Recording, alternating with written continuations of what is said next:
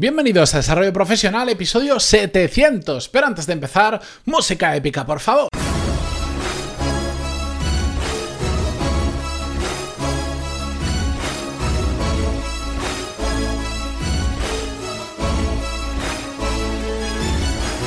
Bienvenidos una semana más, un lunes más a Desarrollo Profesional, el podcast donde hablamos sobre todas las técnicas, habilidades, estrategias y trucos necesarios para mejorar cada día en nuestro trabajo. Antes de comenzar, 700 episodios, cifra redonda, cifra muy bonita que me he puesto a hacer un cálculo muy rápido. Si multiplico 700 por unos 13 minutos más o menos, que es la duración media de cada episodio, tenéis más de 150 horas de contenido. Que si ahora algún loco quisiera consumirlos todo de golpes, tendría que estar más de 6 días, 24 horas al día, sin parar el reproductor del podcast para escucharlo. La verdad es que, mm, visto ahora de, lejos, tomando un poco de perspectiva, eh, no me no me da la sensación de haber hecho tanto. Pero es la magia de la constancia, que tú vas haciendo todos los días un poquito, un poquito, un poquito, y de repente te plantas y tienes 700 episodios, que se dice rápido, pero como siempre digo, se tarda bastante más en hacer. Pero bueno, simplemente una anotación por hacer una mini celebración de, de haber hecho una cifra tan bonita, los 700 episodios. La cuestión es que hoy... Voy a tener que ir rápido porque tengo muchas cosas que contaros, porque vamos a ver consejos para preparar un buen setup para trabajar, es decir, un buen eh, setup básicamente es un todo lo necesario que tenemos que tener encima de la mesa y debajo de ella para mm, trabajar.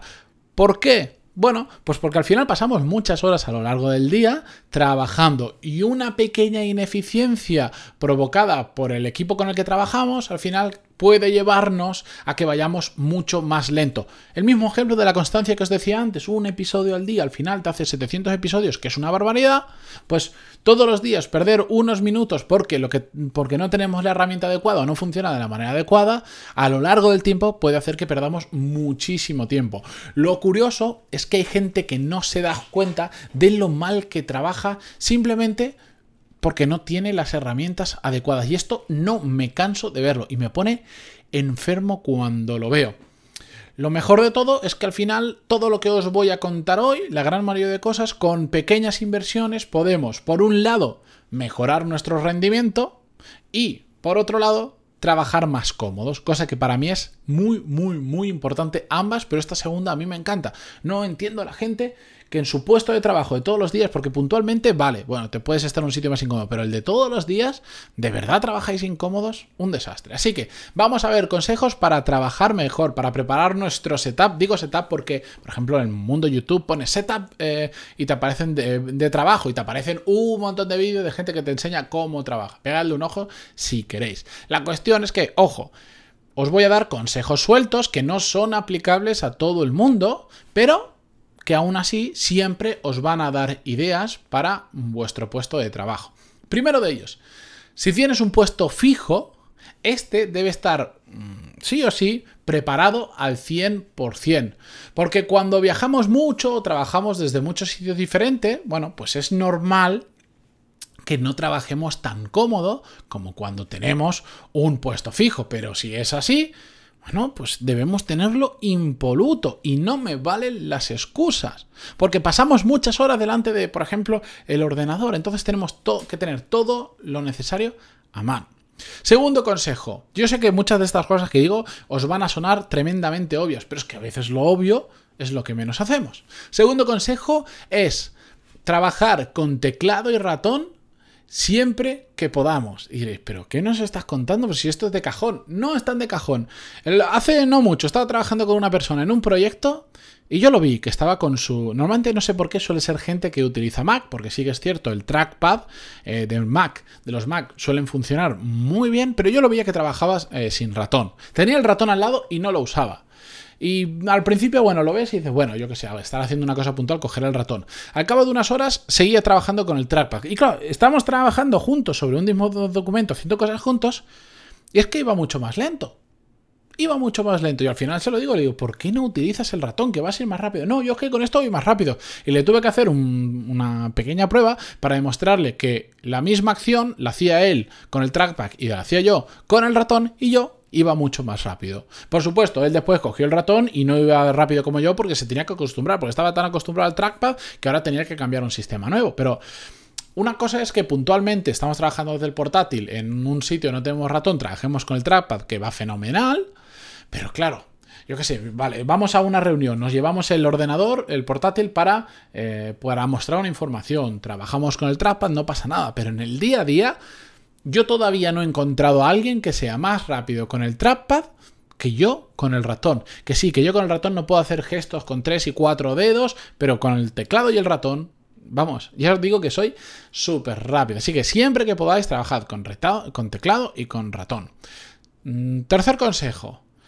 Que vuestro equipo, y me refiero al hardware, ordenador por ejemplo, se pueda mover que para mí esto es una de las claves de la flexibilidad y que todavía no entiendo cómo hay empresas que hoy en día, si es que el coste de los portátiles hoy en día es es prácticamente el mismo que las torres. Hace unos años, hace 10, 15 años, sí, los portátiles eran caros, eran grandes, eran incómodos, pero hoy en día, con con 800 euros o menos, tienes portátiles que para la mayoría de trabajos van absolutamente de sobra. Que sí, que hay torres que son muy baratas, pero es que te da una flexibilidad trabajar con portátil. Yo, por ejemplo, lo utilizo mucho, yo trabajo desde casa mucho. Em, ahora estoy trabajando con un cliente muy potente, ya os contaré el caso. Mm, de hecho, es un caso de éxito, os lo traeré más adelante donde voy mucho a sus oficinas y voy con mi ordenador y yo tengo mi puesto de trabajo donde yo vaya, porque odio que el hardware, que el ordenador me limite y tener ordenadores en diferentes sitios es, es, un desastre. Yo voy con el portátil, trabajo en casa, lo conecto a mi pantalla, voy a otro sitio, si hay pantalla, la conecto. A veces lo conecto a un proyector, a veces lo he conectado, por ejemplo, a un televisor para enseñar cosas en grandes. Es súper cómodo, puedo viajar todo desde el mismo ordenador. Bien, siguiente consejo, muy relacionado con el anterior, que vuestro software no os limite. Es decir, si vais a trabajar desde muchos sitios diferentes, por ejemplo con un ordenador, no dependáis de, esos, de esas empresas que tienen servidores, que te tienes que conectar en remoto y todas esas historias, porque es muy complicado. Utilizad servicios en la nube, como puede ser la suite de Google o Microsoft OneCloud, no me acuerdo cómo se llama la de Microsoft, porque yo utilizo la de Google, pero ya sabéis a lo que me refiero, ¿no? Son plataformas que tienes todo subido en la nube, que te dan mucha facilidad de acceso, puedes acceder a los archivos desde el ordenador, desde el móvil, desde la tablet. La de veces que no estaba delante del ordenador, que he tenido que mirar un archivo porque me llaman por teléfono y estoy en la calle o por lo que sea, y lo puedo consultar desde el móvil o desde la tablet. Es una maravilla. Los formatos son hoy en día ya compatibles casi con cualquier cosa que queráis, eh, tipo de archivo que queráis utilizar. Podéis trabajar en simultáneo con otras personas a la vez. Ya no es, oye, yo me acuerdo de haber hecho esto no hace mucho tiempo, por trabajar en el mismo servidor con un software, no sé, Windows 2001 sería, eh, eh, pues Microsoft Office 2001, de tener que llamar y decir, por favor, cierra este archivo que quiero modificarlo. O estar las dos personas sin querer utilizando el archivo y al guardarlo que te hiciera una copia de una versión posterior, duplicado los archivos, un desastre. Si es que no cuestan nada, si es que cuestan, puedes tener Google Suite creo que desde 4 o 6 euros al mes, si es que no es nada y no sabéis lo que facilita la vida y, la tranquilidad que te da no tener que gestionar un servidor, saber que ya el trabajo duro lo hace Google para mantenerlo siempre. Nunca me he metido a Google Drive y que me dijera, lo sentimos, el servidor está caído, jamás. En cambio, cuando tenía los servidores en aquella empresa eh, que los teníamos en casa, es que era constantemente un desastre. Pero bueno, siguiente consejo. Trabaja con un ordenador potente. ¿Hace falta que lo explique por qué? No, ¿verdad? Incluso yo siempre digo que sea ligeramente más potente de lo que necesitas. No necesitas un portátil de miles de euros, por la mayoría hacemos cosas que con el navegador y cuatro programas nos va más que suficiente. Diseñadores gráficos, editores de vídeos sí necesitan más potencia, pero en general no hace falta. Pero no por ello trabajemos con ordenadores súper malos que solo para arrancarlo nos tiramos cinco minutos o para cargar un archivo un poquito más grande ya el ordenador va como eh, a cuentagotas. No, trabajar con ordenadores potentes. Más recomendaciones, trabajar con una pantalla grande. Sobre todo hoy en día que cada día tendemos más, por suerte, a trabajar con portátiles. Pero si trabajáis o tenéis un puesto fijo o habitualmente estáis en un sitio trabajando, compraros una pantalla que no cuesta nada si es que hay pantallas de 21 pulgadas desde 80 euros. Porque vais a ser más productivo, porque se ve todo en grande. Yo, por ejemplo, ahora mismo que estoy grabando, lo estoy haciendo en una pantalla, yo creo que no tiene más de 24 pulgadas. Está bien, pero no es gigante. Pero tengo en la mitad de la pantalla el guion que estoy siguiendo para no dejarme nada. Y en la otra mitad, el programa con el que grabo para comprobar que se está grabando, etcétera, etcétera. Es súper cómodo y aún tengo libre la pantalla del portátil porque tengo el portátil enganchado a, a una pantalla externa.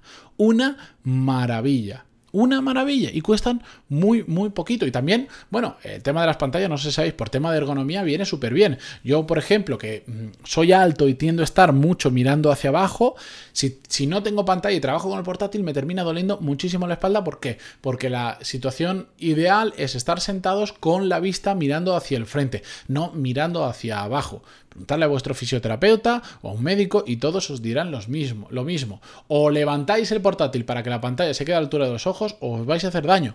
La situación para mí ideal es comprarme una pantalla que tenga regulación de altura o que la pongo sobre una base para que se quede a la altura correcta. Siguiente consejo, y acelero que si no, no terminamos nunca. Tened a mano todo aquello que uséis habitualmente. Cualquier cosa que recurrentemente mm, tienes que usar, tenlo mano. E, es que es muy fácil. Material de oficina, por ejemplo. Si no, lo, veo. Gente que para conseguir un boli tiene que estar cambiando de puesto de trabajo, tiene que estar pidiendo por ahí. Hombre, si no cuesta nada. Si estamos hablando al final, en la gran mayoría de trabajos, que son un par de bolis, una libreta, unos postis y, una grapadora y poco más. Cuesta absolutamente nada. Siguiente consejo. Y este a mí me gusta mucho, que todo sea muy fácil de conectar. ¿Por qué? Porque a más aparatos tenemos, portátil, pantalla, teclado, ratón, cargadores, más difícil se hace montar y desmontar el puesto de trabajo, sobre todo cuando, cuando por ejemplo, terminamos de trabajar y nos llevamos el portátil a casa o tenemos un viaje o lo que sea. Cada vez que llegas tienes que estar conectando 40 cables diferentes, que si se caen, que si no, y la verdad es que es un engorro. Hay que dejarlo preparado para que sea lo más fácil de conectar posible. ¿Cómo hacerlo? Bueno, yo por ejemplo lo que uso se llaman hubs, H-U-B-E, H-U-B-S. Si buscáis en, Google, eh, en Amazon, por ejemplo, hubs eh, portátil, os van a salir un montón. ¿Por qué? Porque os permite conectar en un mismo aparatito, por ejemplo, el que tengo yo ahora mismo, que estoy grabando desde mi oficina, tiene conectada la webcam, tiene conectado el micro y tiene conectada una pantalla, la pantalla. Entonces yo cuando llego a casa simplemente mm, pongo el cargador y conecto ese hub a mi portátil y ya tengo todo conectado. Todo lo que ahora mismo me hace falta para grabar esto. Y ya está. Incluso en los Mac, por ejemplo, estos portátiles que salieron que prácticamente no tenían puertos, funciona directamente así. Como solo tienes un puerto, tienes que comprarte un hub y ahí los Mac conectan todo, hasta el cargador del portátil, absolutamente todo súper caro por ser Mac, por supuesto, pero te permite que sea súper cómodo conectar las cosas porque conectas una y ya está. Yo esto intento hacerlo en diferentes puestos de trabajo si tengo o siempre voy con un hub por ahí porque me resulta mucho más fácil llegar y conectarme. También puedes tener preparados todos los cables. Por ejemplo, eh, hay determinados aparatos que te permiten organizarlos. Es decir, que cuando sueltas la pantalla, el USB, el sonido, no sé cuánto, no se caiga al suelo, sino que se queda, digamos, apoyado en el borde de la mesa. Todo esto en Amazon lo tenéis. Buscáis sujeta cables, ordenador de cables y lo vais a encontrar fácil. Un gran consejo que os doy para todo, solucionar alguno de los problemas de los cables es intentar tener todo lo que podáis inalámbrico. Yo, vamos, el teclado y el ratón no me compro uno con cable ni loco, porque detesto los cables y además es otra cosa que ya no tengo que conectar. Con un pequeño pinchito que tengo conectado al hub, que antes me olvidé decirlo, ya tengo el teclado y el ratón. Y último consejo, que eh, si no el podcast se va a hacer muy largo, es duplicar aparatos. ¿Y a qué me refiero? Si imaginaros que mm, tenéis la gran suerte de poder trabajar unos días a la semana o al mes en casa. Pues duplicar aquello que sea, mm, yo siempre lo digo, que sea peligroso de olvidarse y que no te permite trabajar, como por ejemplo el cargador. Tenéis un cargador en casa y un cargador en la oficina y ya no trasladáis cargadores pero ya tenéis seguro que si vais a un sitio u otro va a haber un cargador. Yo, por ejemplo, otra cosa que me duplico, ahora estoy trabajando en un cliente y voy mucho a la oficina, como os decía, el teclado y el ratón. Yo tengo un teclado y un ratón en casa inalámbrico y otro exactamente igual en la oficina, que es mío, ¿eh? Que si lo aporto yo no pasa nada, me da exactamente igual, pero ya sé que no me lo voy a olvidar. O por ejemplo, mm, una pantalla, yo allá donde vaya, donde sepa que voy a invertir muchas horas yendo, mm, clientes o trabajo, cuando trabajaba en, mi anterior puesto, yo tenía todo duplicado, tanto en la oficina de la empresa como en mi casa hasta cargadores de móvil, por ejemplo, incluso hasta los cascos de escuchar música los tenía por duplicados. ¿Por qué? Porque así nunca me los olvidaba. eso era material de la oficina que no se movía de ahí. Porque si no, ¿qué me pasaba a veces? Que por ir con prisas, por ir rápido, me dejaba el cargador en la oficina o me lo dejaba en casa y tenía que volver y era una pérdida de tiempo. Es una pequeña inversión, que no hace falta hacerla toda de golpe, pero al final, teclado, ratón, cargador, que para mí es lo básico, con, no sé, ¿qué, te cuesta? ¿Con 50 euros tienes todo? Y, y, nunca más te vas a olvidar, nunca vas a perder el tiempo porque te has dejado una cosa en casa o en la oficina. Para mí, vamos, la solución a muchos problemas. Y ahora yo sé que alguien estará pensando, pero Matías, eso a ti te funciona porque, por ejemplo, te lo compras tú, es tu propia empresa, pero en la mía, bueno, no os preocupéis, que mañana vamos a ver cómo conseguir todo esto si mm, en la oficina hay cierta reticencia a dejároslo. Eh, estad atentos, mañana el episodio 701 continuamos con este tema. Si os ha gustado, como siempre, muchísimas gracias eh, por vuestras valoraciones de 5 estrellas en iTunes, vuestros me gusta y comentarios en iVoox y hasta mañana. Adiós.